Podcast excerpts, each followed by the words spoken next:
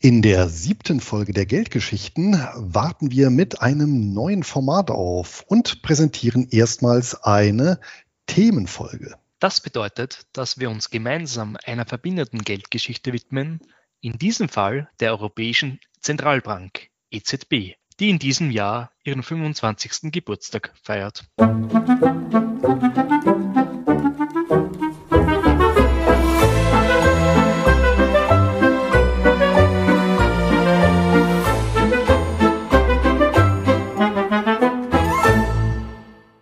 Und damit herzlich willkommen zu den Geldgeschichten. Mein Name ist Luis Pazos. Und ich bin Clemens Faustenhammer. Wir sind zwei Finanzblogger und haben die beiden schönsten Nebensachen der Welt, nämlich Geld und Geschichte, miteinander kombiniert und reisen dafür jeden letzten Freitag im Monat zurück in die Finanzzukunft.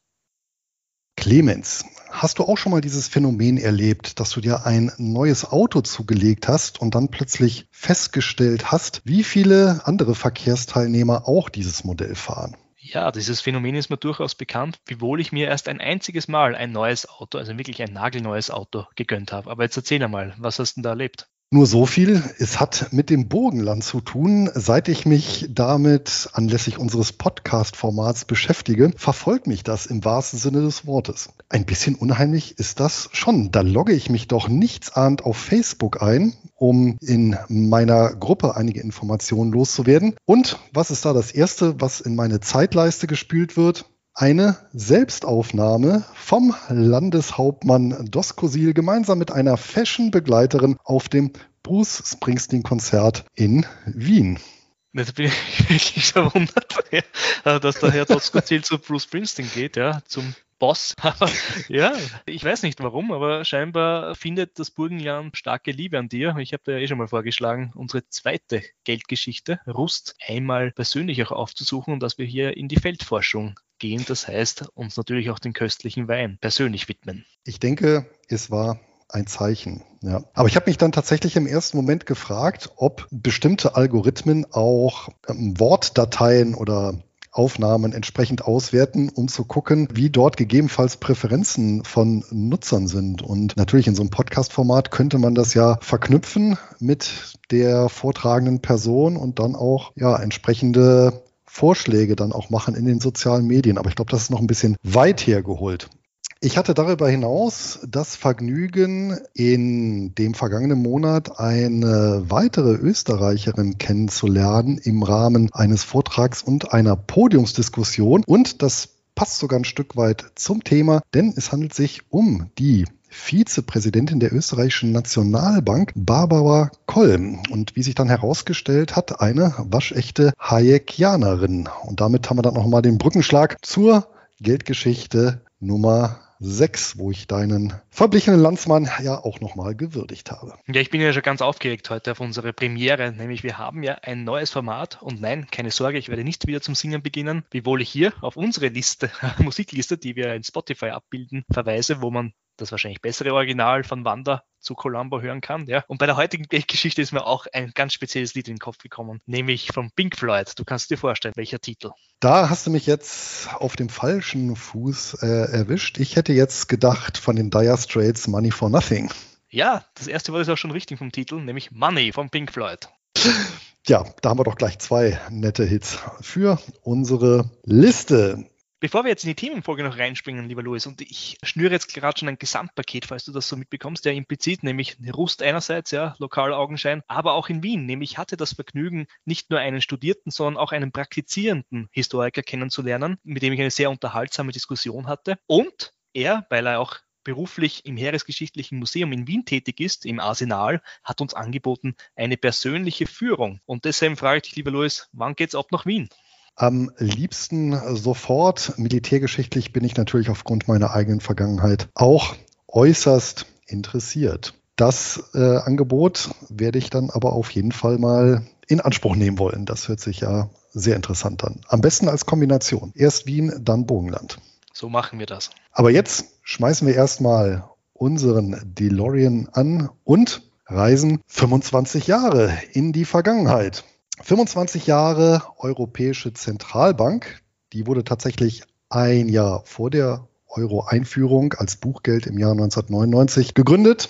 Also begeben wir uns ins Jahr 1998. Für die einen Anlass zum Jubeln, für die anderen Grund zur Trauer. Wie sieht's denn da so bei dir aus? Eher lachendes oder eher ein weinendes Auge? Oh, ein sehr äh, gemischtes Bild, muss ich sagen, ja, was das ganze Thema betrifft. Ich meine, ich möchte nicht das Fazit schon vorwegnehmen aus Österreicher, aber was die Einführung betrifft, habe ich noch äh, ganz gute Erinnerungen, nämlich du kannst dich wahrscheinlich auch erinnern, es gab ja damals schon im Herbst 2001 diese Euro-Starter-Pakete, diese Münzpaketchen. Auf jeden Fall, das sogenannte Starter-Kit in so einem Plastiksäckchen. Und da habe ich deswegen so konkrete Erinnerungen daran, weil meine Frau ja in einer Bank arbeitet und, wenn ich mich recht entsinne, auch leicht genervt war von den vielen Kunden, die unbedingt dieses Starter-Kit haben wollten.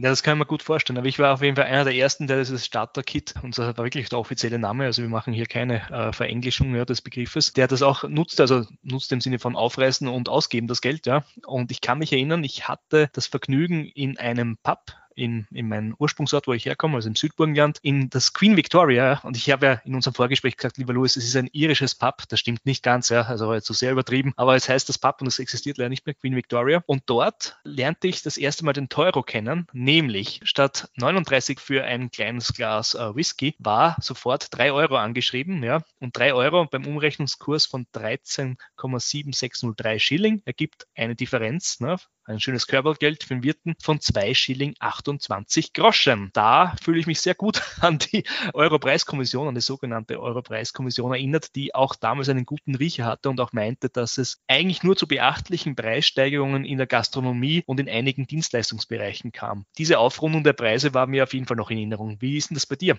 Was ist deine erste Euro-Verwendungserinnerung? Tatsächlich noch ein bisschen früher, was einfach daran liegt, dass der Euro wie vorhin ja erwähnt, als Buchgeld schon zum 1. Januar 1999 eingeführt wurde. Und das war gleichzeitig das erste Ärgernis für mich. Warum? Weil sich zumindest auf dem Papier als Zahl dein Vermögen mal schlank halbiert hat. Der Umrechnungskurs zur deutschen Mark war ja 1,95583, was ja fürs Umrechnen sehr gut war, einfach mal zwei. Das hat natürlich auch heute noch zur Folge, dass viele Menschen mich eingeschlossen, teilweise noch in D-Mark rechnen. Und ja, das Ärgernis äh, war dann tatsächlich, dass sich auf dem Papier erstmal das Vermögen halbiert hat. Das heißt, wer sich Anfang Januar 1999 in sein Depot eingeloggt hat, ja, der bekam da erstmal den halb so großen Betrag ausgewiesen wie eben wenige Tage zuvor. Ansonsten teilen anscheinend Österreicher und Deutsche die Teuro-Diskussion, denn die startete tatsächlich in Deutschland auch. Da kann ich mich sehr gut noch dran erinnern und äh, sehr lebhaft auch an diese entsprechende Diskussion, die geführt wurde, dass eben im Rahmen der Euro-Einführung die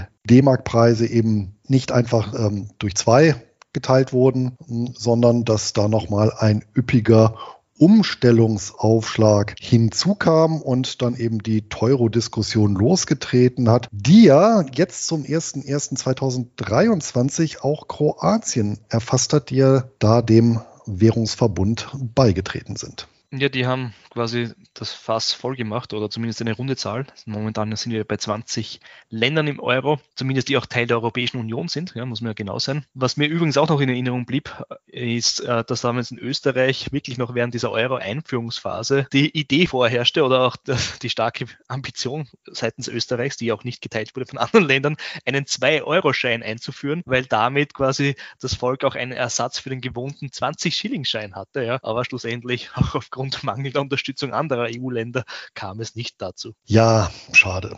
Wollen wir in die Geschichte einsteigen, die Geschichte des Euros beziehungsweise der Europäischen Zentralbank. Und ähm, ich weiß nicht, ob dir bewusst ist, wann überhaupt erstmals eine Europäische Zentralbank und entsprechende Währungsarchitektur auf politischer Ebene thematisiert wurde auf politischer Ebene thematisiert. Hm, das klingt sehr interessant. Ich, ich, nein, ich traue mir gar keine Vermutung aussprechen, weil ich eh falsch liege. Also erzähl's mal. ja, kleiner Tipp ist kommt auch wieder Österreich drin vor. Du wirst erstaunt sein, denn erste konkrete Pläne für eine europäische Gemeinschaftswährung, die wurden tatsächlich im deutschen Wirtschaftsministerium entwickelt und federführend war seinerzeit ein Minister, der hieß Dr. Walter Funk, ein promovierter Jurist und Ökonom, sowie sein Abteilungsleiter mit dem sympathischen Namen Herbert Martini. kleiner Exkurs, Martini ist nicht nur ein entsprechender Drink und eine Spirituosenmarke, sondern tatsächlich auch eine Biermarke, die zur Einbecker Brauerei gehört und in Nordhessen insbesondere beliebt ist. So, und äh, die beiden Herren, die stellten eben erste Überlegungen an und ihre Ausführungen, die werden daher auch Funkplan genannt. Darunter ist das Ganze bekannt. Funk selbst, der skizziert dabei seine Vorstellung von einer wortwörtlich europäischen Gemeinschaft. Also schon sehr visionär und entwickelt dann zahlreiche später ähnlich verwirklichte Ansätze. So etwa zu einem funktionierenden Verrechnungssystem der Währungen untereinander, beziehungsweise eben feste Umrechnungssätze oder etwa der Zollunion inklusive eines gesamteuropäischen Absatzmarktes. Und selbst ein EZB-Vorläufer wurde gedanklich vorweggenommen. Konkret die Europabank bringt da der Martin in einem Vortrag ins Spiel. Und jetzt kommt es eben nicht mit Sitz in Frankfurt am Main, sondern in Wien. Und die Notenbanken aller beteiligten Staaten an diesem Währungsverbund, die sollten eben durch Verträge mit dieser Europabank verbunden werden und die Forderungen dann der Mitgliedsländer untereinander verrechnen. Dass der Funkplan heute kaum bekannt ist, das dürfte daran liegen, dass er im Jahr 1940 ausgearbeitet wurde und natürlich herrschaftsfestigend sowie was die Währungen angeht, disziplinierend wirken sollte. Es war also eine Entwicklung, die von den Nationalsozialisten hier in Auftrag gegeben wurde. Bemerkenswerterweise war es der berühmte John Maynard Keynes, der über die Währungspolitik innerhalb dieser Neuordnungsplanung des Deutschen Reichs ebenfalls schon im Jahr 1940 schrieb, Zitat, The most definite of the German plans so far is the currency scheme of Dr. Funk. Zitat Ende.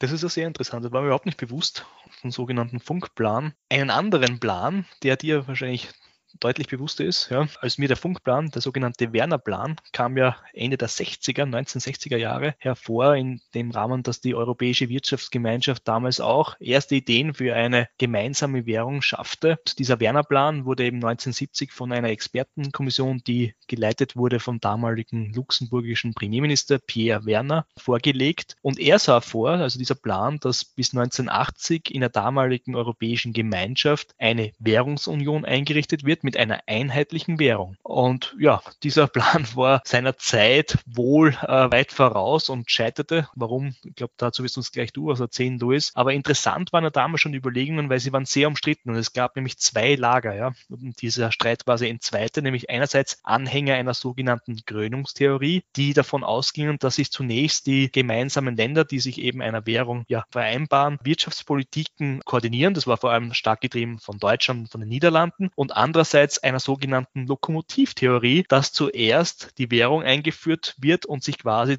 danach die Länder zu einer selben Wirtschaftspolitik, zu einem selben Standard, ja, homogenen Standard konvergieren. Diese Länder waren Frankreich, Belgien und Luxemburg und das war ja in dem Fall auch damals die Europäische Gemeinschaft bzw. die Montanunion. Aber dann kam es zu einer Krise in den 1970er Jahren, die alles so quasi im Sande verlaufen ließ und lieber Louis zu dieser Krise des Wechselkursregimes wirst du was sagen können. Ich gehe mal davon aus, du spielst an auf den Zusammenbruch des Bretton Woods-Systems. Genau so ist es.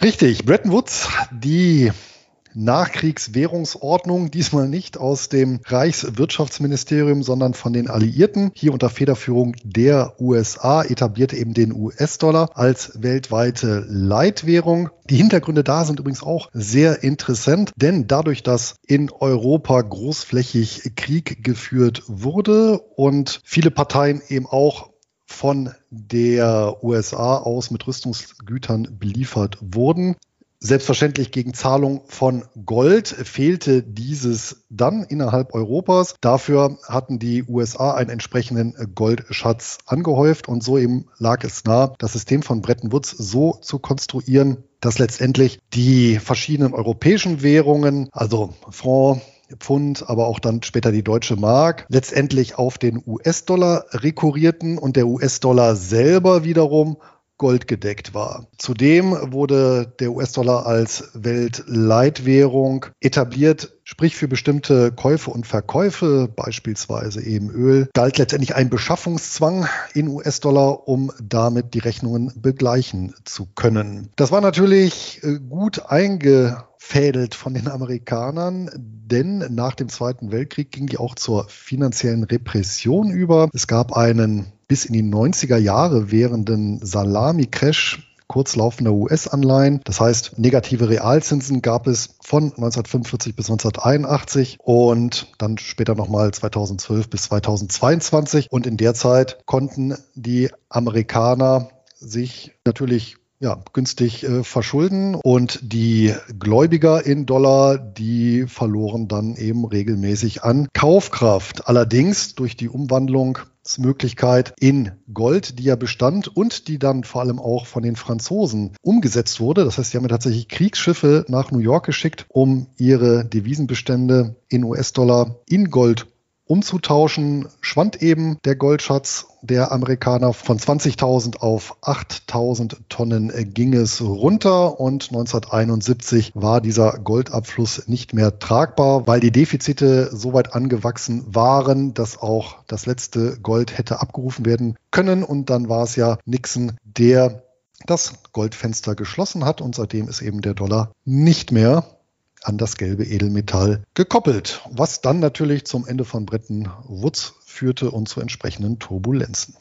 Genau, ja, und mit dieser nicht mehr existierenden Dollarbindung kam es dann auch zu entsprechenden Währungsschwankungen unter den europäischen Währungen und Ländern. Und das war natürlich ein Stadium, was natürlich auch bedrohlich war für die Europäische Wirtschaftsgemeinschaft, die EWG. Eine Lösung war davon, also war, um diesen Umstand zu umgehen oder zu, zu ändern, feste Wechselkurse. Und dann kam es dann im Jahr 1992 ja auch zur Devisenmarktkrise und in Erinnerung ist mir da vor allem die Spekulationen gegen das britische Pfund, ja, aber nicht nur gegen das britische Pfund, die diese existenzielle Notlage noch einmal manifestierten und daraufhin beschlossen mehrere EU-Länder, eine gemeinsame Währung auf den Weg zu bringen den späteren Euro. Aber dazu gibt es natürlich auch eine politische Vorgeschichte, die durchaus, und wenn wir nur an 1992 denken und nicht nur an, an die Devisenmarktkrise, sondern eben auch an den Maastrichter Vertrag. Doch bevor es zu diesem Euro kam, gab es noch eine heftige Debatte, wie denn die Ausgestaltung dieser gemeinsamen Währungsunion aussah, nämlich vor allem zwischen den beiden großen Ländern Frankreich und Deutschland.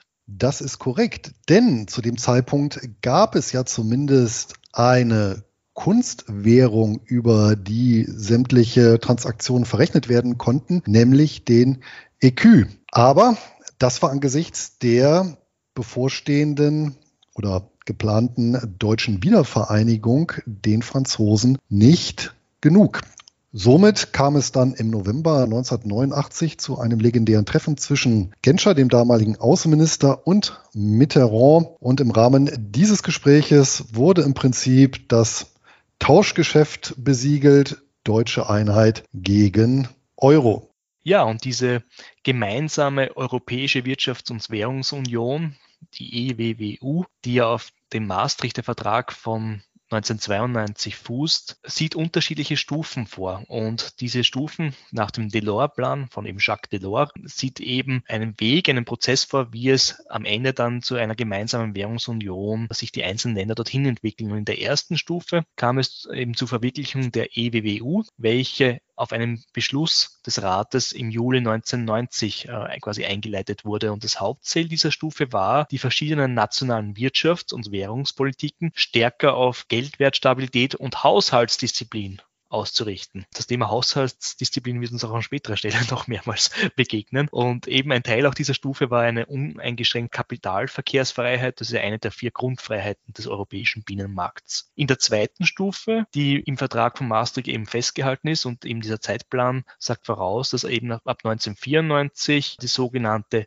No-Bailout-Klausel und das Verbot für die nationalen Zentralbanken Kredite an öffentliche Stellen zu vergeben, festgehalten wurde. Und das wurde im, im Rahmen der Gründung des Europäischen Währungsinstituts, des EBI, festgehalten. Und an dessen Stelle rückte auch statt dem bevor eben diesen Gouverneursausschüssen der Zentralbanken. Und in der letzten Stufe, nämlich mit der Ernennung des Euro als Gemeinschaftswährung, war quasi dieser Prozess beendet. Und von diesem Zeitpunkt an mussten die Zentralbanken aller Mitgliedstaaten politisch unabhängig sein. Zudem stellte sich der Europäische Rat auf Grundlage eines Kommissionsberichts fest, welche Mitgliedstaaten die EU-Konvergenzkriterien erfüllten und deshalb den Euro als Währung auch einführen durften. Und es handelt sich ja dabei um Mitgliedschaften, die eben außerhalb Großbritanniens, Dänemark und Schweden alle Länder der damaligen Europäischen Union, das waren damals eben zwölf und dann später 15 Länder, ja, den Euro einführten, bis auf eben Griechenland, das zum damaligen Zeitpunkt und nicht nur zum damaligen Zeitpunkt die sogenannten Konvergenzkriterien nicht erfüllte. Und zum 1. Juli 1998 kam es eben zur Gründung der Europäischen Zentralbank, der EZB, die anstelle des Europäischen Währungsinstituts rückte. Und jetzt, lieber Luis, Konvergenzkriterien Maastricht, wir haben schon viel darüber gesprochen. Was ist denn das eigentlich? Die meiner Meinung nach schönste Definition für Maastricht, die können wir nachlesen im Le Figaro, und zwar in der Ausgabe vom 18.09.1992. Zitat Maastricht, das ist der Versailler Vertrag ohne Krieg. Zitat Ende. Und diese Zeile wurde in Anlehnung an Mitterrand oder an eine Aussage Mitterrands geschrieben und der soll den Terminus verwendet haben, ausgerechnet vor französischen Kriegsveteranen in einer Rede. Und äh, hier wird natürlich deutlich, dieser Grundkonflikt, der rührt natürlich daher, dass den Franzosen bei ihrem Hegemonialstreben, was ja mindestens auch schon 400 Jahre alt ist, da war denen natürlich die deutsche Mark ein Dorn im Auge. Ja, Konvergenzkriterien und du hast es gesagt, die No-Bailout-Klausel, um jetzt mal beim englischen Begriff zu bleiben, der auch immer kolportiert wurde. Ich weiß nicht, wie es in Österreich war, aber in Deutschland kann ich mich noch an die 90er Jahre erinnern, wo das zwei ganz, ganz, ganz zentrale Aspekte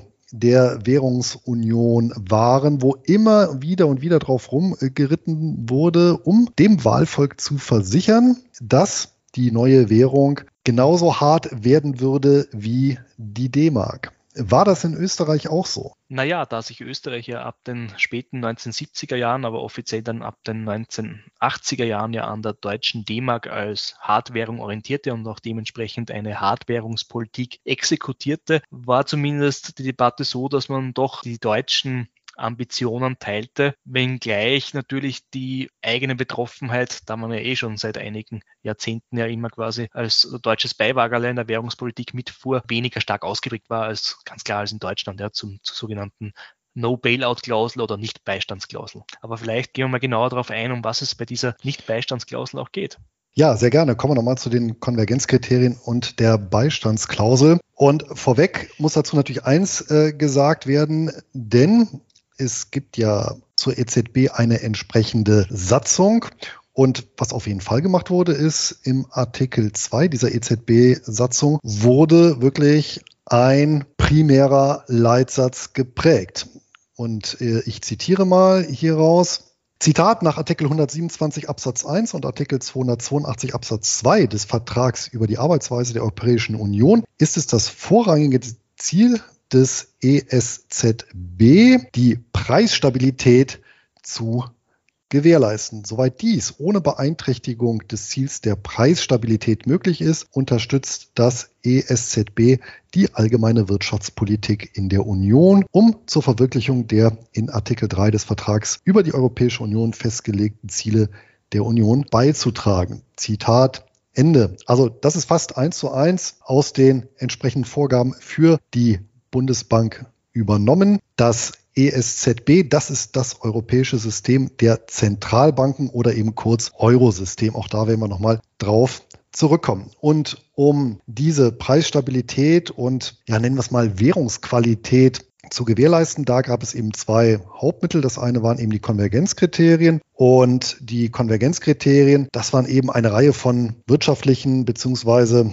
haushalterischen Bedingungen, die von den Mitgliedstaaten erfüllt werden mussten, um der Eurozone beizutreten und den Euro dann auch als offizielle Währung einführen zu können. Und diese Kriterien wurden im Rahmen des Vertrags von Maastricht eben festgezurrt im Jahr 1992, sollten dazu dienen, dass die teilnehmenden Länder eine stabile und eben konvergente Wirtschaft haben, um dann eben auch die Stabilität der Währung zu gewährleisten. Und es gab vier solche Kriterien. Kriterium Nummer eins war die Preisstabilität, das heißt die Inflationsrate durfte diejenigen der drei preisstabilsten Mitgliedstaaten der EU nicht mehr als 1,5 Prozentpunkte überschreiten. Der zweite Punkt war die Haushaltsdisziplin. Das Haushaltsdefizit eines Mitgliedstaats, das durfte nicht mehr als drei Prozent des Bruttoinlandsprodukts betragen und die Gesamtverschuldung nicht mehr als 60 Prozent des Bruttoinlandsprodukts. Beziehungsweise die entsprechenden Kennzahlen mussten sich zumindest in Richtung dieser Obergrenze bewegen.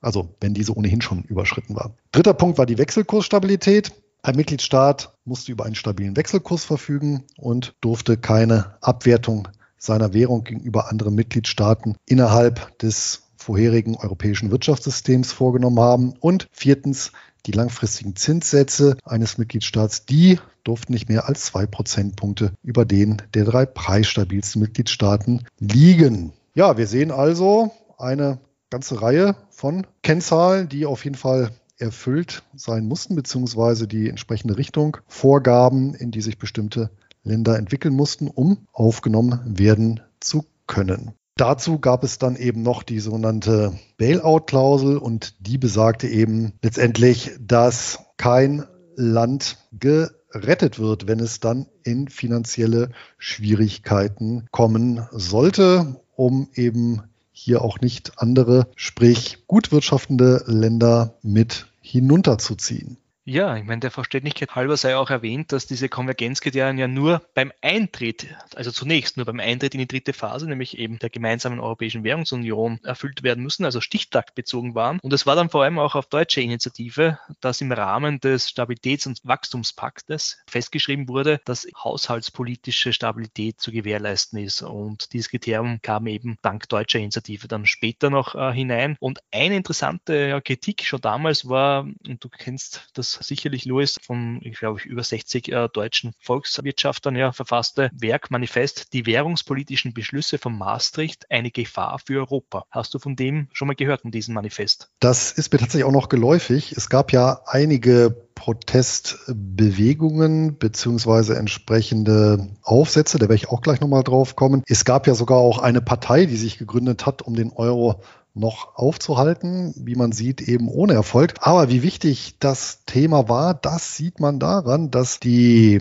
CDU, das ist ja wahrscheinlich sowas das Pendant zur ÖVP in Österreich, noch im Jahr 1999 zur Euro-Einführung die Bundesrepublik großflächig plakatiert hat und da titelte sie auch, muss Deutschland für die Schulden anderer Länder aufkommen und schrieb dann darunter ein klares Nein. Der Maastrichter Vertrag verbietet ausdrücklich, dass die Europäische Union oder die anderen EU-Partner für die Schulden eines Mitgliedstaats haften. Mit den Stabilitätskriterien des Vertrages und dem Stabilitätspakt wird von vornherein sichergestellt, dass die Netto-Neuverschuldung auf unter drei Prozent des Bruttoinlandsprodukts begrenzt wird. Die Euro-Teilnehmerstaaten werden daher auf Dauer ohne Probleme ihren Schuldendienst leisten können. Eine Überschuldung eines Euro-Teilnehmerstaats kann daher von vornherein ausgeschlossen werden. Zitat Ende. Dann kann ja eigentlich nichts mehr schiefgehen.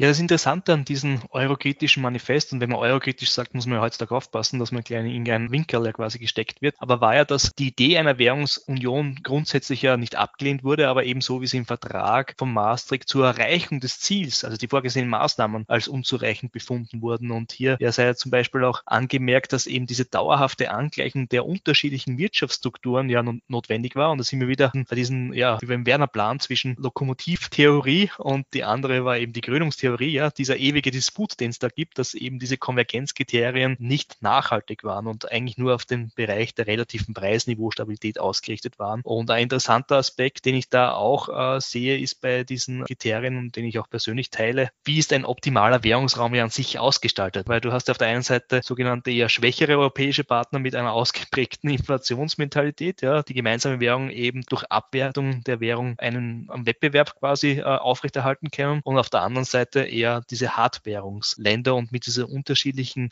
Wirtschaftsstruktur war das natürlich schon, würde ich meinen, von vornherein ein gewisses Dilemma und gab dann den Vertrag von Maastricht beziehungsweise die darin enthaltenen Konvergenzkriterien auch Vorschub, nämlich der, der Eigeninteressen, ja, der unterschiedlichen nationalen Eigeninteressen. Also von dem her hatte auch die Europäische Zentralbank, über die wir dann auch gleich sprechen werden, natürlich von Anfang weg eigentlich schon fast verloren. Oder wie siehst du das Thema? Ich werde zu dem Thema natürlich nachher noch im Fazit etwas sagen, aber du hast natürlich recht, denn schon frühzeitig wurde ja auch argumentiert, dass hier bei den Konvergenzkriterien eine gewisse Flexibilität an den Tag gelegt werden sollte. Und gerade was den besagten Club Med angeht, so fasse ich jetzt eben mal die Weichwährungsländer in der südlichen Peripherie zusammen. Da wurde ja sogar argumentiert, genau gegenteilig, dass eben durch die Euro-Einführung die Kriterien positiv beeinflusst würden. Ja, also dass es im Prinzip eine sich selbst erfüllende Prophezeiung ist, was, oder sei besser gesagt, was da natürlich dazu kommt. Und spätestens dann wurde es ja kritisch, dass es zwar Sanktionsmechanismen gab für die Verletzung von Kriterien, die aber später nie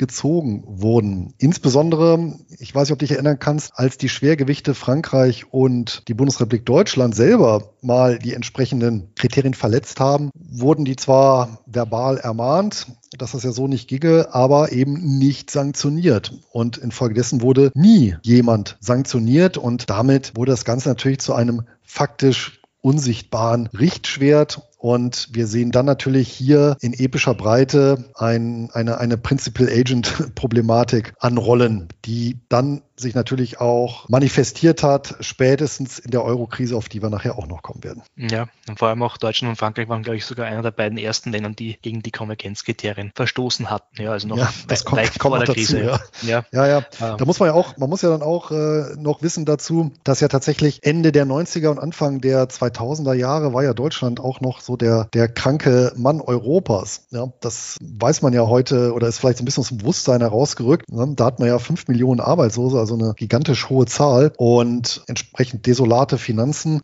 und Perspektiven.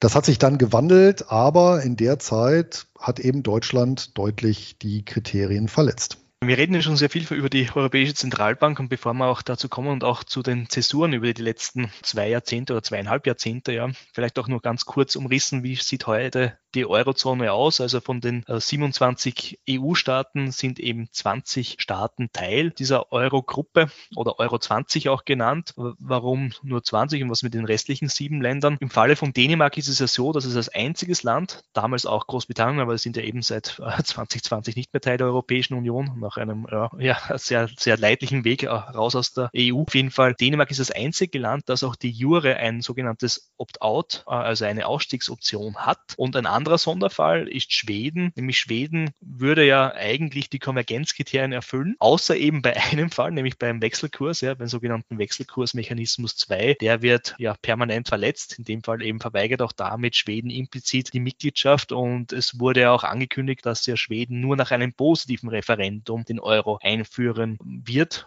Sie hatten ja schon mal eine erste Abstimmung, da wurde eben der Euro in Schweden abgelehnt. Und was natürlich da die EU-Kommission, sage ich mal, stillschweigend toleriert. Nämlich per se ist es ja so, dass jedes Land das in die Europäische Union eintritt, sich verpflichtet, in diese dritte Stufe des Delors-Plans, nämlich der Europäischen Währungsunion, ja, beizutreten. Bei den anderen fünf Ländern, die eben noch übrig bleiben, sind, soweit ich weiß, eigentlich bis auf Rumänien, die die Absicht haben, eben am Ende dieses Jahrzehnts, also zu rund um 2029, 2030, den Euro einzuführen. Die verbliebenen vier Länder, nämlich Bulgarien, Ungarn, Tschechien als auch Polen, haben derzeit keine Absicht und momentan auch keine Vorausschau, dass sie diese Konvergenzkriterien auch erfüllen und somit die dritte Stufe erfüllen. Zu Schweden ist mir auch noch eingefallen, zu der entsprechenden Abstimmung.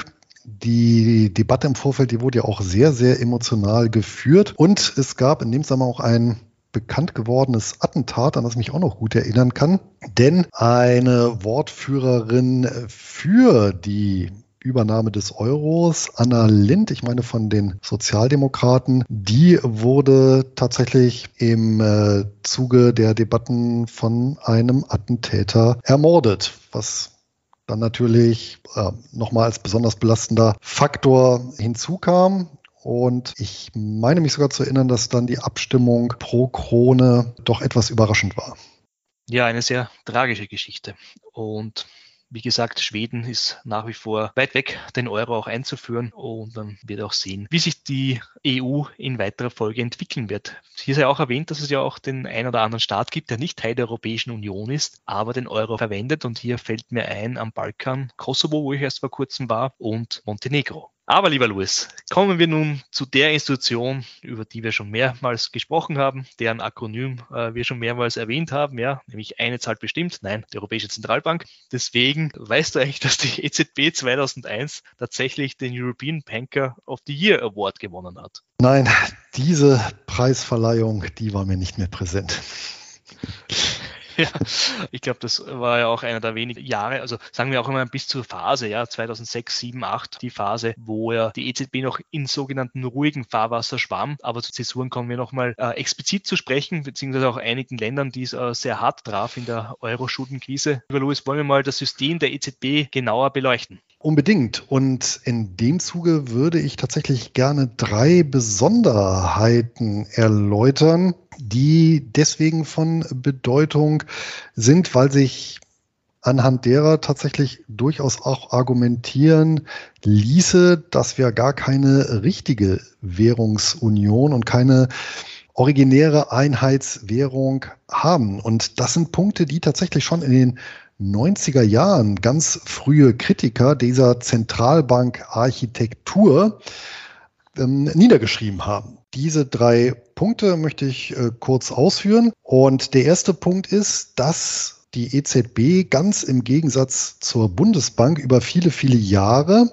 keine Hoheit hatte über die refinanzierungsfähigen Sicherheiten. Umgekehrt hier nochmal die Bundesbank. Die Bundesbank hat ganz verbindlich für das ganze deutsche Marksystem festgesetzt die Standards. Das ist eben oder war im Rahmen der EZB nicht so, denn der Artikel 18.1 der EZB-Satzung, der erlaubte die sogenannte Beachtung länderspezifischer Eigenheiten und dementsprechend konnten die Zentralbanken der jeweiligen Mitgliedstaaten selber definieren, welche Sicherheiten sie zu akzeptieren bereit waren für sogenannte Refinanzierungsoperationen, was die wichtigsten Finanzoperationen eigentlich einer Zentralbank sind. Ja, das EZB-Regelwerk selber, das unterschied tatsächlich auch in zwei Kategorien. Einmal die marktfähigen, einmal die nicht marktfähigen Sicherheiten. Ansonsten schrieb das Regelwerk nur geringe Mindeststandards vor und das hatte zur Folge, dass vor allem eben die Zentralbanken aus dem besagten Club Med auch gerne Vermögenswerte minderer Qualität in die Bilanz aufnahmen und dafür Euros rausgaben. Und äh, hierbei handelt es sich dann tatsächlich schon mal so um Kredite, Klammer Kommunen oder Anteile an kleinen oder mittleren Unternehmen. Das Problem wurde dann auch irgendwann erkannt, nämlich 2007, also zum 1. Januar 2007, wurde diese Praxis unterbunden und eben ein einheitliches Verzeichnis notenbankfähiger Sicherheiten installiert und im Regelwerk dann verankert.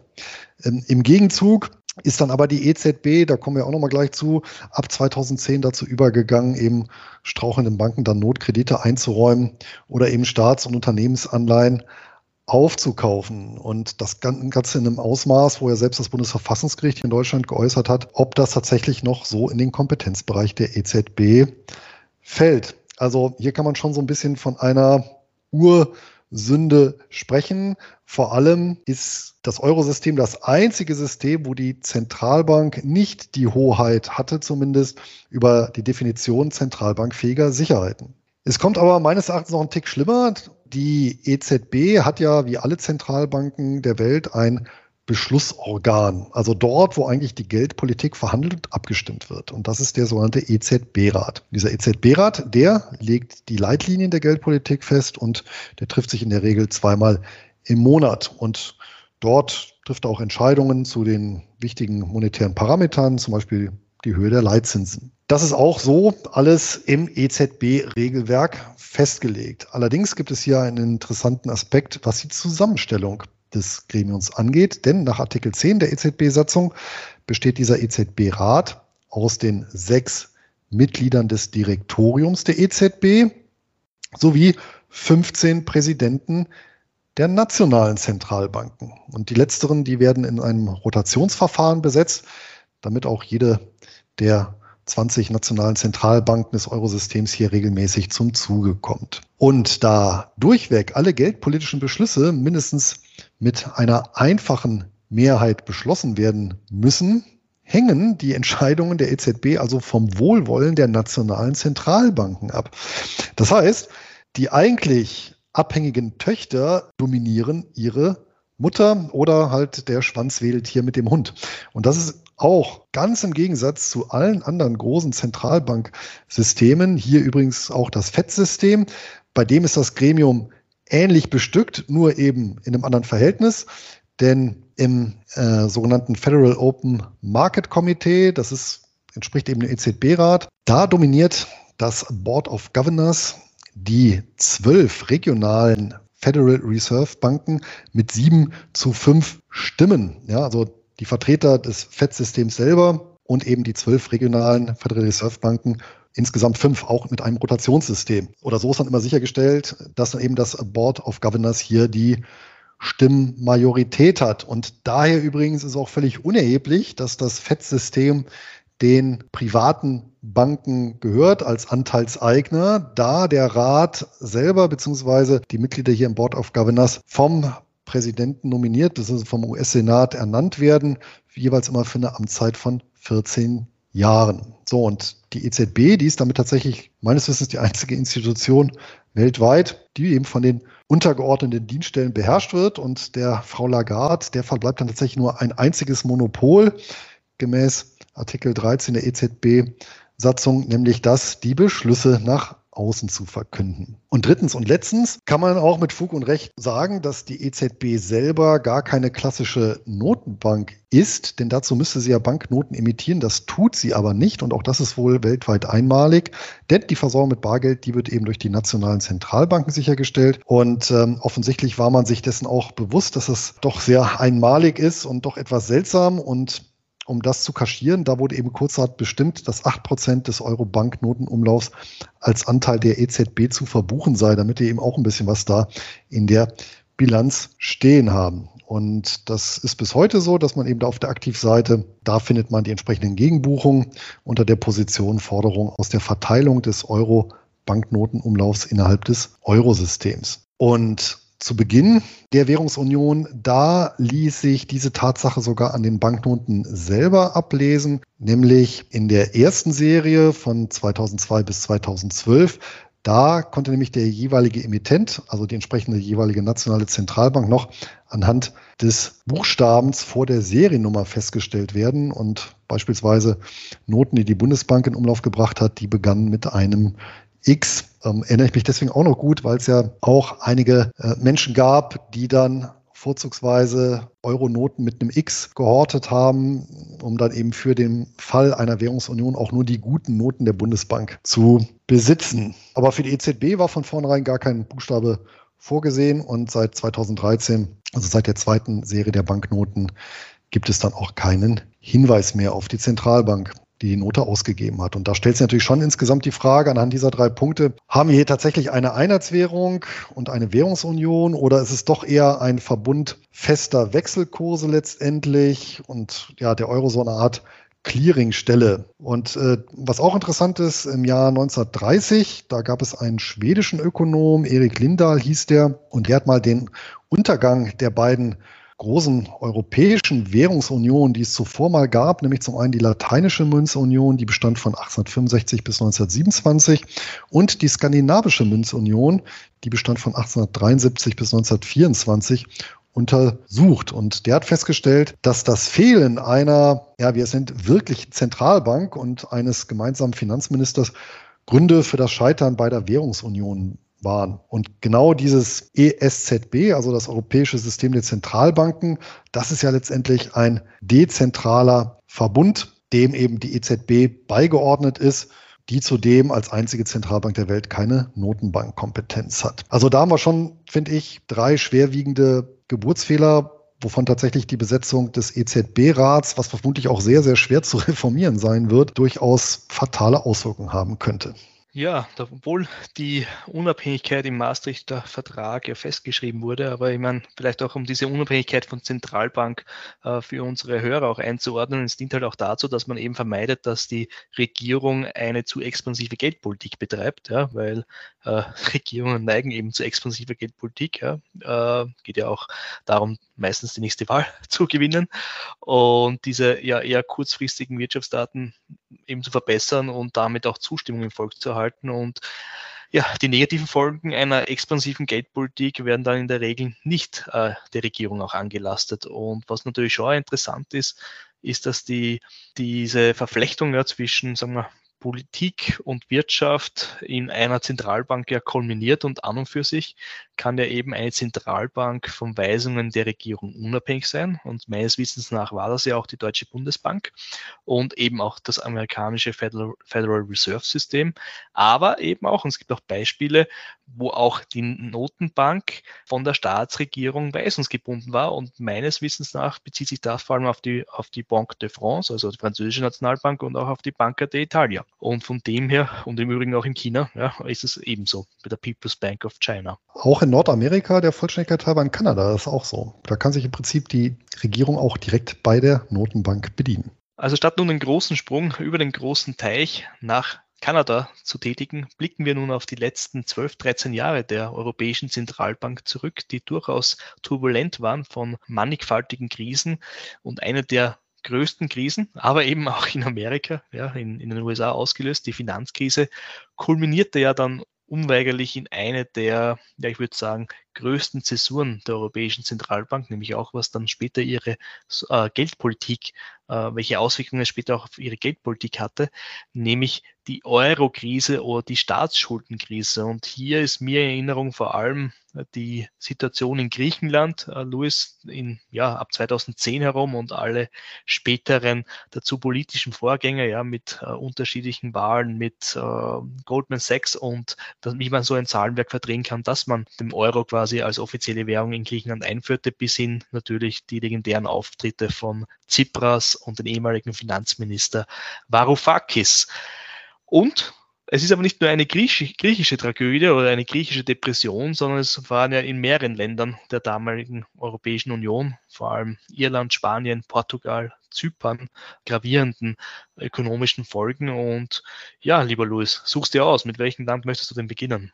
Den unmittelbarsten Bezug, den habe ich natürlich zu Spanien, weil ich da auch die Konsequenzen dieses Dramas ja selbst innerfamiliär mitbekommen habe. Spanien war ja nun ein klassisches Weichwährungsland und mit einer hohen Affinität zu Immobilien ausgestattet. Das ist ja häufig so bei Weichwährungsländern und zudem auch noch in Spanien durchaus kulturell verankert, dass es dort zum Leben gehört, auch eine eigene Immobilie zu erwerben. Und hier äh, sehen wir, welche verheerenden Wirkungen letztendlich dieses Gesamtkonstrukt hatte, nämlich insbesondere durch die ja, sich dann manifestierenden Konvergenzkriterien, sprich die sinkenden Zinsen, die ja in dem Ausmaß so gar nicht bekannt waren, die führten dann ab 2002 zu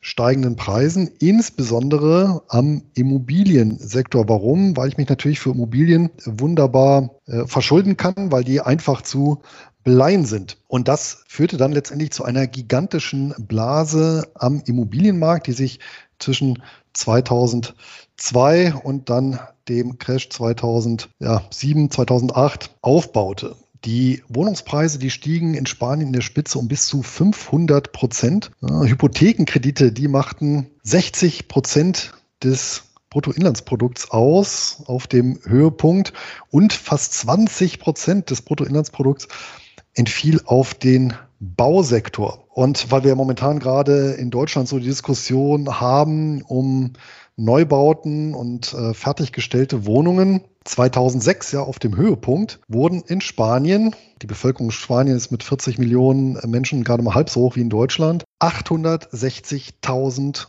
Neubauwohnungen fertiggestellt. Das war Europarekord. So viel wie in Deutschland, Frankreich und Großbritannien zusammen kam seinerzeit auf den Markt. Ich konnte das Ganze sukzessive beobachten. 2003 in Südspanien, in Almeria, 2004 in Madrid. Da war das schon sehr, sehr exzessiv. 2006 in Granada. Und das hat mich dann am Ende erinnert tatsächlich mit der Endphase der Dotcom-Blase 1999. Also Immobilien waren das beherrschende Thema im öffentlichen Raum von den Ladengeschäften war gefühlt jedes dritte belegt von einem Hypothekenvermittler, von einem Immobilienfinanzierer, von einem Bauträger, von einem Immobilienmakler. Es wurden ganze Geisterstädte errichtet in viel, viel zu großen Dimensionen. Hier natürlich gedacht, tatsächlich Städte, die ausgelegt waren, zum Beispiel Umland von Madrid, für 10.000 Bewohner, wo am Ende keine 1.000 eingezogen sind. Dazu die entsprechende Geisterinfrastruktur, Verkehrswege und beispielsweise auch Flughäfen. Dementsprechend heftig fiel der Crash spätestens im Jahr 2008 aus. Es gab eine Reihe von Zwangsversteigerungen, die Arbeitslosigkeit, die schoss nach oben. Noch 2012 lag die bei 25 Prozent. Die Jugendarbeitslosigkeit deutlich höher, teilweise 40 bis 50 Prozent. Viele erwachsene Kinder sind dann wieder bei ihren Eltern eingezogen. Viele Immobilienbesitzer, die hatten dann eine lebenslange Verschuldung am Hals, weil dann Schulden tatsächlich dann auf 40 und mehr Jahre gestreckt wurden, um die Last zu mindern. Das alles, das sind jetzt natürlich nackte Zahlen, aber äh, wie gesagt, das hat sich dann auch innerfamiliär, haben sich dann auch solche Dramen einem abgespielt, wo ja, über 30-jährige Cousins bzw. Angehörige dann tatsächlich bei ihren Eltern dann wieder eingerückt sind, nachdem sie Job und Wohnung verloren haben. Und letztendlich muss man schon sagen, dass diese Immobilienblase mit dem anschließenden Absturz eine verlorene Generation produziert hat. Ja, interessant. Äh, vor allem die Parallelen ja zwischen Spanien und dem Land, dem ich, das ich gewählt habe, nämlich Irland, sind ja, was die Ursachen der Krise betrifft, fast ident. Ähm, interessanterweise möchte ich noch auch erwähnen, starke Opposition gegen die Nichtbeistandsklausel ja, kam ja aus Spanien, ja, interessanterweise äh, in den 90er Jahren. Und äh, das gelang natürlich nicht, weil eben diese Nichtbeistandsklausel ja eben im Vertrag aufgenommen wurde. Aber es kam zu einer Neugestaltung der Finanzmittel zur Kohäsion, von dem dann natürlich auch Spanien profitiert hat, eben um diese, diese Strukturgefälle zu verringern, ne, Konvergenz und natürlich dann auch für einen Mittelfluss in das Land sorgt, ja, von Auslandsgeld, das natürlich auch die spanische Wirtschaft und insbesondere den spanischen Immobilienmarkt einen ordentlichen Boost versetzte. Einen ordentlichen Immobilienboost gab es eben aber auch in Irland, und das sind eben die Parallelen zwischen Irland und Spanien, denn was sie auch verbindet, in beiden Ländern hatte man ja eigentlich eine sehr niedrige gewichtete öffentliche Staatsschuld äh, seit der Euro-Einführung 1999, nämlich deutlich unterhalb der EU-Durchschnittswerte. Und so war es im Beispiel von Irland äh, knapp 25 Prozent des Bruttoinlandsproduktes zur damaligen Zeit. Wohlgemerkt, Deutschland hatte 65 Prozent. Abseits dieser doch niedrigen Schuldenquote gab es aber in Irland eine sehr hohe Verschuldung der privaten Haushalte vorwiegend für die Immobilien. Und es kam ja schon ab 2007, also in dem dritten Quartal 2007, zu einer Rezession in Irland. Also Irland schlitterte in eine Rezession, weil die Immobilienblase zerplatzte. Und hierbei sei auch ergänzt, dass der Anteil des irischen Immobilienmarktes circa 10 Prozent am Bruttoinlandsprodukt der damaligen Zeit ausmachte. Und in Irland waren diese immobilienbezogenen Kredite für knapp 80 Prozent, 80 Prozent, ja, des Wachstums der Kreditvergabe zwischen 2002 und 2008 verantwortlich. Und im Jahr der Krise 2008 betrug dieser Anteil am gesamten Kreditvergabe knapp 60 Prozent. Und in Irland waren die realwirtschaftlichen Implikationen dabei insbesondere deshalb drastisch, weil mit der Krise auf dem Immobilienmarkt zugleich eine Bankenkrise ausgelöst wurde, in deren Zuge es zu erheblichen Refinanzierungsproblemen im Finanzsektor und infolgedessen auch einem Einbruch der Kreditvergabe kam. Und eine besondere große Rolle spielte damals die auch dann im Januar 2009 verstaatlichte Anglo-Irish Bank. Bis 2011 stieg die Schuldenquote von besagten 25 Prozent auf über 100 Prozent gemessen am BIP. Und was bisher eben auch im Thema Vollbeschäftigung, ja, Vollbeschäftigung war eben bis dahin ein, äh, gegeben in Irland, stiegen nun die Arbeitslosenzahlen so dermaßen, dass sich Irland erneut ja, zu einem Auswanderungsland entwickelte. Und hier, warum sage ich erneut, referenziere ich auf unsere vorletzte Geldgeschichte der Folge 5, wo wir über die irische Hungersnot reden und auch die große Auswanderungstendenzen in Richtung Nordamerika sprechen. Am Höhepunkt der Krise belief sich aber die Arbeitslosenquote auf 15,1 Prozent im Februar 2012. Heute auch, um da einen Vergleich herzustellen, hat Irland wieder knapp unter 5 Prozent Arbeitslosigkeit. Aufgrund der irischen Finanz- und Bankenkrise bat der damalige Ministerpräsident Brian Cowen im November 2010 die Europäische Union und den Internationalen Währungsfonds, ja, die kennen wir auch aus der sogenannten Troika, ja, zwischen Europäischer Zentralbank, der Europäischen Kommission und den Internationalen Währungsfonds um Hilfe. Und damals, und wenn man auch so vergleicht, diese die Staaten, die im Zentrum der Eurokrise landeten, sieht man am Beispiel von Irland sehr stark, das Rekorddefizit von sage und schreibe 32,5 Prozent, ja, was einfach auch dadurch sich ergibt, einerseits hohe Verschuldung, aber auch rasanter Wirtschaftsabschwung gemessen an dem Bruttoinlandsprodukt und deswegen natürlich auch dieses Rekorddefizit von äh, 32,5 Prozent. Und auf einem äh, Sondertreffen eben mit der Eurogruppe und den EU-Finanzministern einigt man sich dann eben auf eine Hilfe, auf eine Kredithilfe für Irland, die im Gesamtausmaß die externe Hilfe 67,5 Milliarden Euro ausmachte. Und ja, da kam es natürlich zu der, dieser starken Austeritätspolitik, das heißt Haushaltsdisziplin, Einsparungen, Sparpakete. Insgesamt wurden 50 Milliarden Euro zur Stützung des irischen Staatshaushaltes einerseits verwendet und 35 Milliarden zur weiteren Stabilisierung des irischen Bankensystems. Bei den Verhandlungen konnte sich aber der keltische Tiger oder der matt, matt liegende keltische Tiger, besser gesagt, in einem Punkt durchsetzen, denn die in Irland vergleichsweise niedrigen 12,5 Prozent äh, liegende Körperschaftssteuer wurde nicht erhöht. Und das ist ja noch heute ein gewichtiger Grund, warum die großen Technologieunternehmen aus Amerika, hier eine Alphabet, eine Apple oder ähm, eine Microsoft auf der grünen Insel ihren Europa-Hauptsitz haben, aber auch eben auch andere große Konzerne aus der Pharmabranche beispielsweise. Schlussendlich verließ Irland im Jahr 2013 das Bailout-Programm der Troika offiziell. Wollen wir zu Lektionen kommen oder hättest du noch einen großen Punkt? Ich habe zumindest noch einen interessanten okay, Punkt, der bezieht sich darauf, dass du dich jetzt vielleicht auffragst, ähm, was das, was die spanische, was den spanischen Umgang mit der Krise angeht.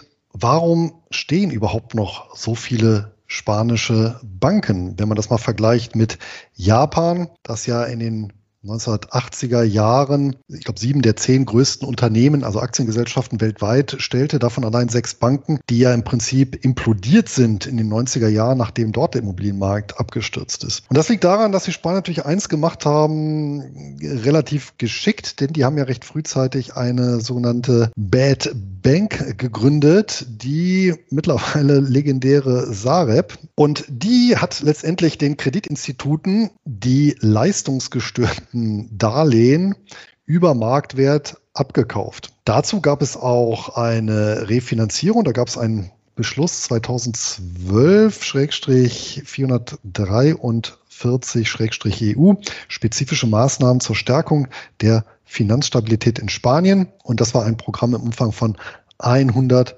Milliarden Euro. Und äh, interessanterweise auch hier hat bei der Gründung der Sareb, das war dann im Jahr 2012, der damalige Wirtschaftsminister Luis de Rindos, der ist heute Vizepräsident der Europäischen Zentralbank, seinen äh, Landsleuten versprochen, dass das gesamte Programm, also die gesamte Sareb, den Steuerzahler keinen Euro kosten werde. Und er kündigte dann an sogar, dass beim Verkauf oder durch den Verkauf der entsprechenden Papiere eine Gewinnmarge von 15 Prozent erzielt würde, was natürlich nicht eingetreten ist.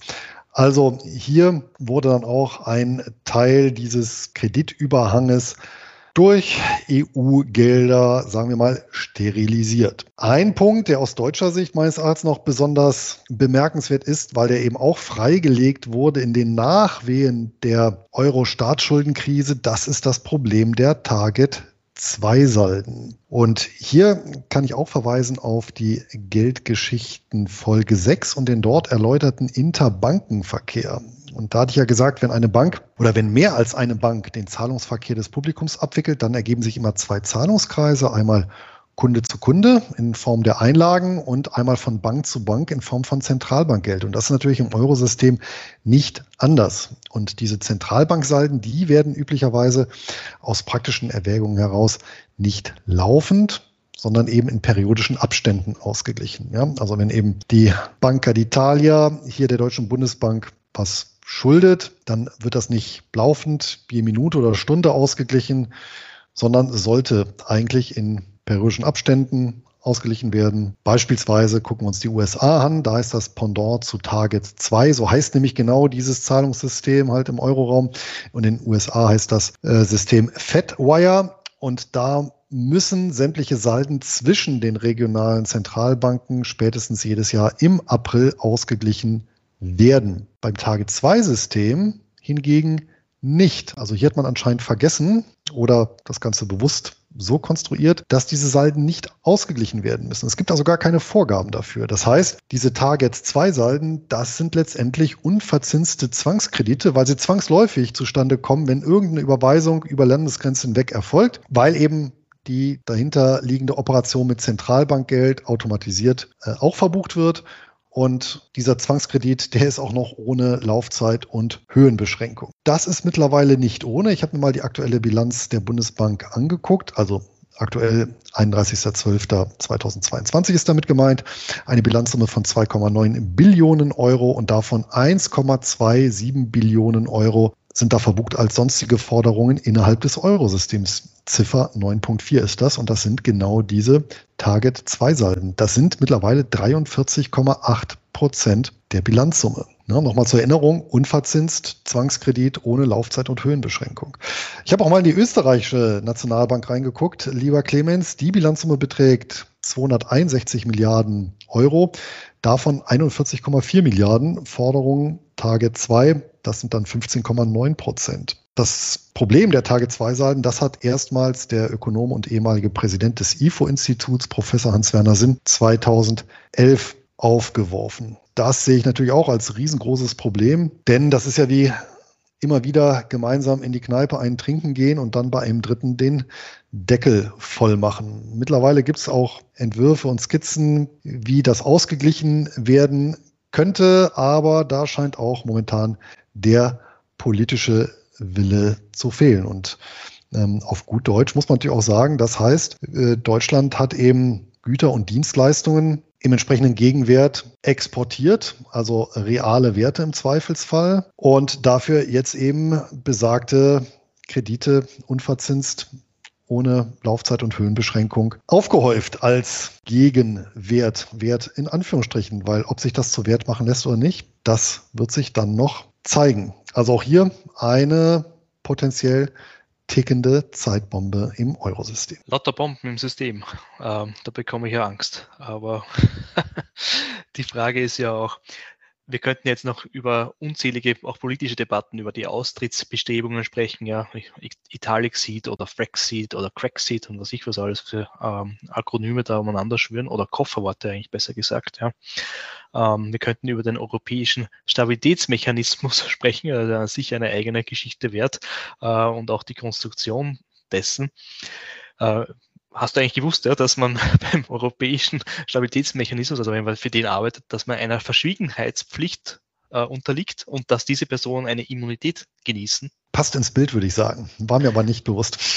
ja, da kam ich auch bei der Recherche für diese Geldgeschichte darauf. Ich meine, ich würde sagen, wir ziehen hier den Strich. Äh, potenziell legen wir uns dieses Thema, weil es auch wirklich noch äh, sehr viele andere Äste und Verstrickungen gibt, die man durchaus auch aus historischer, wirtschaftshistorischer Perspektive beleuchten kann, äh, in unseren Ideenspeicher oder Themenspeicher für eine Folge 2. Was hältst du von dieser Idee? Das ist auf jeden Fall ein interessanter Ansatz, denn in der Tat haben wir so viel Material im Zuge unserer Recherchen zusammengetragen, dass wir damit mehrere Stunden füllen können. Es gibt ja auch noch weitere Sachen wie zum Beispiel Zombifizierung, ja, nein, wenn ja, in welchem Grad etc. pp. Also von daher denke ich, machen wir thematisch an dieser Stelle den Sack zu und kommen zu unserer jeweiligen Moral von der Geldgeschichte. Clemens, was hast du denn für Punkte da mitgebracht? Oder für dich herausgezogen? Ja, diesmal haben wir uns ja darauf verständigt, ja, im Rahmen unseres Verständigungsprojekts, ja, Deutsch-Österreichisch, dass wir jeweils eine ja, national gehaltene Perspektive einnehmen. Das heißt, ich werde hier eine österreichische Perspektive auf das ganze Thema geben. Und hier möchte ich auch zunächst die Kontextbedingungen Österreichs beim Eintritt in die Europäische Union die übrigens, Österreich hat ja nie abgestimmt, ob sie den Euro beitreten, sondern der Europäischen Union, weil man davon ausging, dass die Österreicher eh wissen, ja, dass sie damit auch den Euro einführen. Ja, zumindest hat man das im Nachhinein behauptet. Aber machen wir da mal keine weitere Erörterung dessen.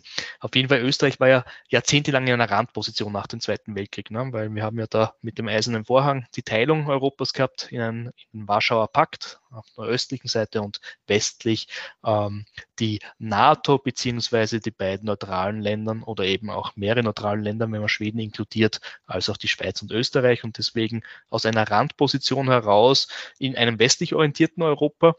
Und Österreich war ja auch Teil der EFTA, ja, der EFTA, die wäre auch eine eigene Geschichte wert. Und äh, auf diesen EFTA, ja, Europäischen Freihandelsabkommen, äh, ja, sind ja immer mehr Länder dann quasi in Richtung Europäische Wirtschaftsgemeinschaft ja, rübergewandert. Übrigens auch die, die Briten, ja. Und daher war ja Österreich in einem Dilemma. Und es gab ja schon sehr früh auch die Bestrebungen Österreichs, dieser Europäischen äh, Montanunion, ja, der Europäischen Gemeinschaft beizutreten. Aber Natürlich hat die Sowjetunion ja damals ein Niet eingelegt, dass das nicht vereinbar wäre mit der österreichischen Neutralität, die ja im Rahmen des Staatsvertrages und davor auch in der Moskau in der Moskauer Deklaration festgehalten wurde. Jetzt ist auch so, dass, die, dass Österreich in den 1980er Jahren ja von einer Krise in der verstaatlichten Industrie heimgesucht war. Ja. Äh, man hat eigentlich ähnlich, glaube ich, auch wie in anderen Ländern in Europa die Internationalisierung verschlafen, vor allem auch im Wettstreit mit äh, Japan, das ja damals in den 1980er Jahren ja wirklich am, am Zenit war des wirtschaftlichen Aufschwungs, aber natürlich auch mit den USA. Man denke hier an die Reaganomics, die könnten wir auch einmal in Zukunft in einer eigenen Geldgeschichte sprechen. Und aus dieser Perspektive kam ja mit dem Fall des Eisernen Vorhangs ja eine Art Goldgräberstimmung auf in Österreich. Nämlich viele österreichische Unternehmen haben sich natürlich Richtung Osten orientiert, haben hier auch an einen, ja, an ein vielleicht noch existierendes, aber zumindest impliziten äh, Netzwerk aus der K&K-Monarchie zurückgegriffen, ja, in den Ländern, vor allem Ungarn, Slowakei, Tschechien, aber Österreich sehr stark war, aber auch Rumänien. Und ich habe auch schon erwähnt, dass Österreich ja so eine Art Teilaufgabe der Autarkie im Bereich der Geldpolitik ja in den 70er Jahren, dann vor allem ab 1981 ja vollzog, weil ja die strikte Bindung an die deutsche Mark da natürlich die Währungsaufwertung beziehungsweise Abwertung ganz klar von den Leitgedanken, was machen die Deutschen? Also man hat die Deutschen beobachtet ja, und dementsprechend dann nachgezogen im österreichischen Schilling und dementsprechend glaube ich, dass aus einer österreichischen Perspektive der Beitritt zur Europäischen Union und damit der Beitritt äh, zum, oder die Einführung des Euro und auch ja, äh, als Rahmen des europäischen Zentralbankensystems kennen nicht so eine starke ja, äh, Zäsur dasteht als für eben die deutsche Bundesrepublik. Allerdings, und das ist ja ein Punkt, den du sehr gut äh, herausdestilliert hast, ist ja Österreich ohnehin einer, ein Teil des EZB-Direktoriums und kann ja da eh auch ihre nationalen Interessen, da vor allem in Abstimmung mit den sogenannten Hardwährungsländern oder ehemaligen Hardwährungsländern, die Niederlande und mit Deutschland, seine politischen Interessen dementsprechend Gewicht verleihen. Von dem her aus einer österreichischen Perspektive eigentlich eine Kontinuität in der Teilaufgabe der Autarkie beginnend eben oder einsetzend in den 1970er Jahren. Ich schätze mal, aus deutscher Perspektive wird deine Lektion, dein Conclusio ein wenig anders sein.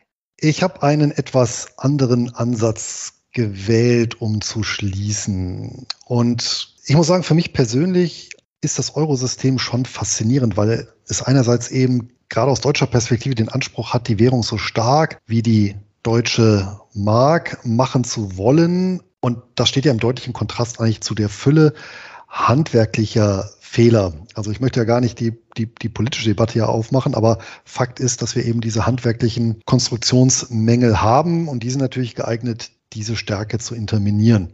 Natürlich wurde auch in Deutschland nie abgestimmt und wenn ich an das Stimmungsbild denke, dann wäre eine solche Abstimmung auch niemals zugunsten des Euros erfolgt. Das heißt, das ist ein Projekt der politischen Eliten, was durchgedrückt wurde. Und meine persönliche Vermutung wäre auch, dass der Euro, so wie er ist, von den deutschen Politikern auch am härtesten verteidigt wird bis äh, zum Untergang gegebenenfalls. Das hat ja auch eine gewisse Tradition. Aber ich äh, möchte noch auf was anderes eingehen und da nochmal zurückkommen und schließen dann auch mit Helmut Kohl. Und äh, vorab ein kleiner Exkurs. Clemens, kennst du die berühmteste Weissagung des Orakels von Delphi? Nein. Also die vermutlich berühmteste Weissagung des Orakels, die richtete sich an den legendären König Krösus. Der ist hier sicherlich namentlich ein Begriff.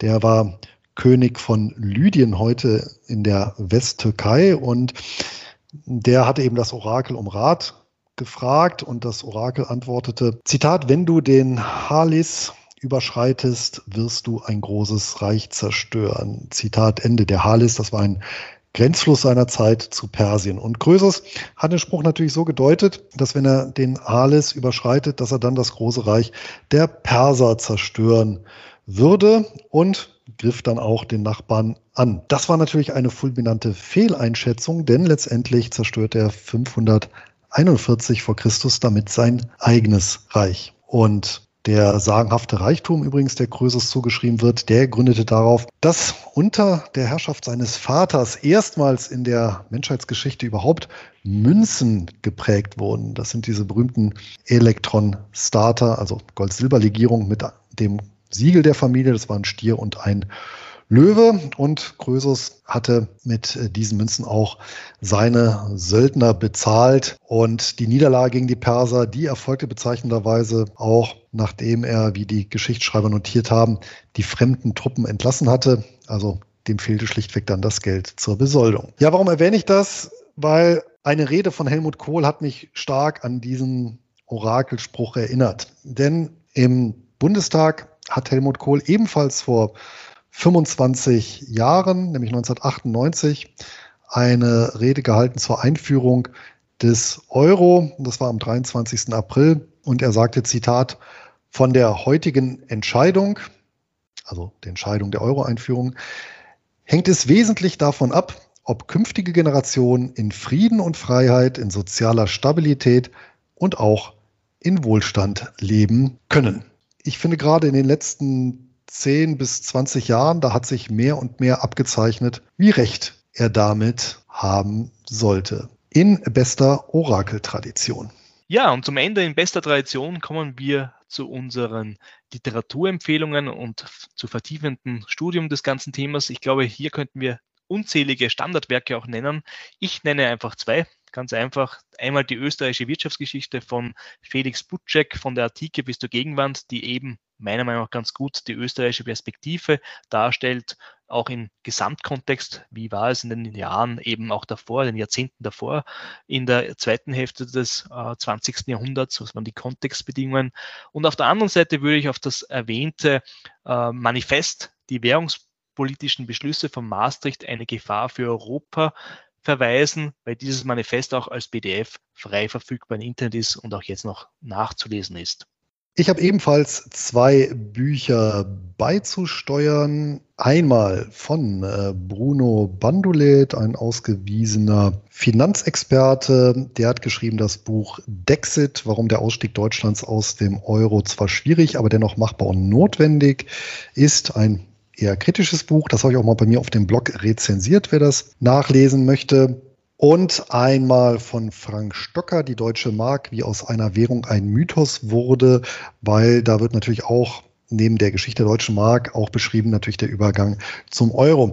Ferner kann ich empfehlen von Hans-Werner Sinn und Timo Wollmershäuser einen Aufsatz oder den Aufsatz zu den Target 2 Salden, der nennt sich Target Kredite, Leistungsbilanzsalden und Kapitalverkehr, der Rettungsschirm der EZB und generell die Aufsätze von den Professores Gunnar Heinsohn, Hans-Joachim Stadermann und Otto Steiger aus den 1990er und 2000er Jahren.